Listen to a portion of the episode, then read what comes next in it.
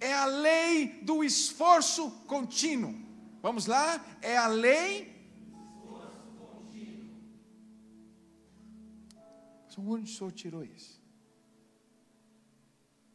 Deixará o homem seu pai e sua mãe, unir-se-á a sua esposa.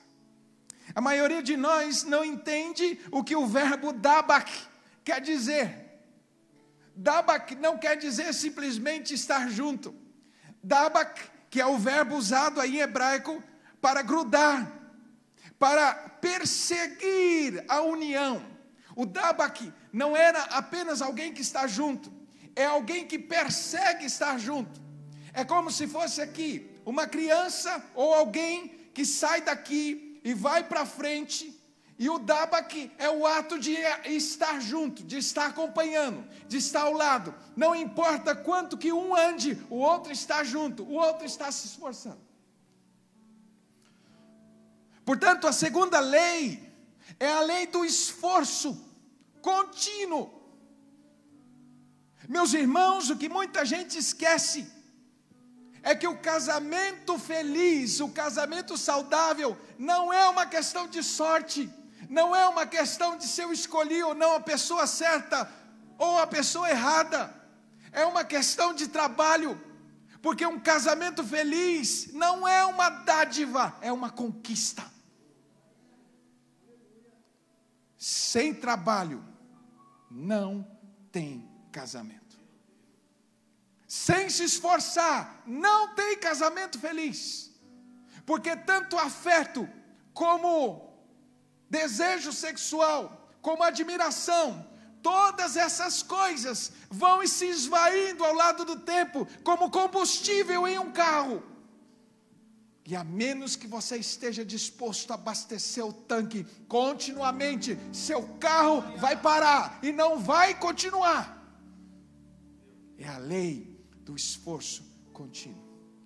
Tem gente que diz assim: ah, mas no começo não era assim. Deixa eu te dizer uma coisa: quando você encontrou essa pessoa que está aí ao seu lado, não foi apenas a química que uniu vocês, vocês tiveram muito trabalho.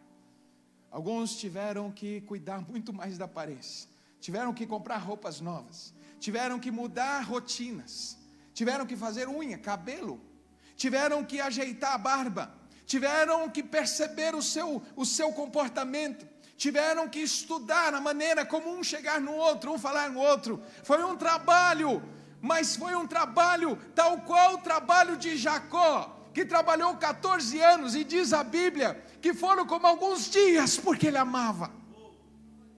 Sabe qual é o nosso problema? O nosso problema é que a gente entra no, no casamento com combustível cheio, com jardim lindo, mas a gente cruza os braços e aí as ervas daninhas vão crescendo, o combustível vai acabando.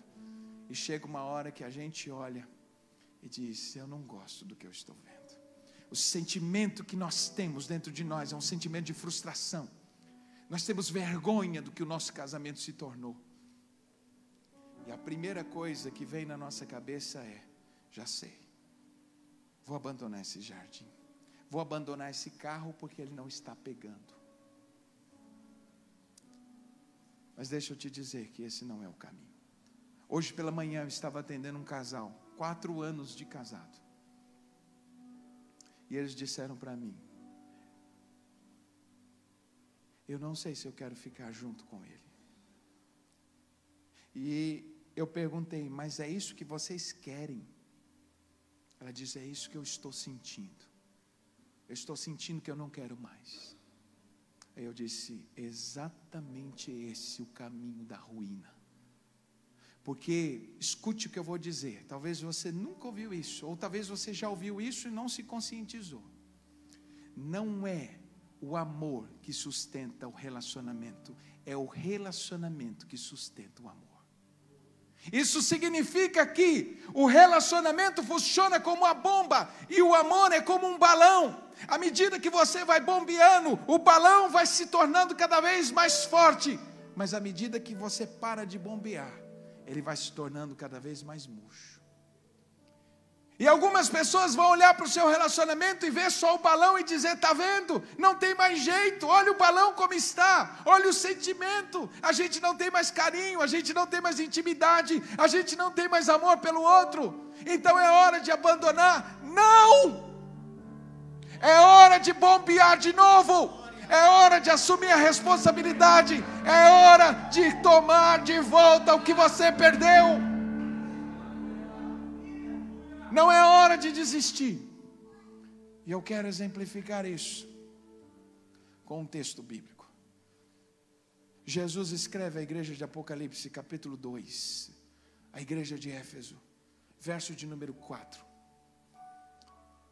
Ele começa a dizer: Vocês têm um monte de coisas bacanas, mas eu tenho contra vocês que vocês deixaram o primeiro amor. Jesus censura, escute bem, Jesus censura a sua igreja, porque o amor está acabando, porque o amor acabou. E sabe por que ele faz isso? Porque o amor acabar não é uma consequência do tempo, é uma consequência da negligência. Vou repetir. O amor acabou, não por causa do tempo, mas por causa da negligência em mantê-lo aceso. E aí vem Jesus e diz assim: Eu tenho a receita. A receita são três passos. Primeiro, lembra-te de onde caíste, arrepende-te e pratique as primeiras obras. Ele não diz para você, volte a sentir o que você sentia. Ele diz, volte a fazer o que você fazia, porque o amor é consequência do trabalho. Quando eu estou disposto a trabalhar no meu casamento, os sentimentos são ressuscitados. As obras funcionam como termostato que controla a temperatura. Por isso que a Bíblia diz em Tiago, capítulo 4, versículo 17: aquele que sabe que deve fazer o bem e não faz, comete pecado. Não é aquele que sente, gente, é aquele que sabe. Amor conjugal, casamento não é uma questão de sentimento, é uma questão de decisão, é uma questão de se envolver, é uma questão de trabalhar. Quantas pessoas deixaram de lutar pelos seus casamentos, deixaram de fazer as coisas que faziam no início. Como você pode abandonar o seu jardim e querer um jardim abençoado, querer um jardim bonito, se você, sendo jardineiro, permitiu que essas coisas acontecessem? Você não tem um casamento que você gostaria, você tem um casamento que você construiu. É duro isso mas é a verdade.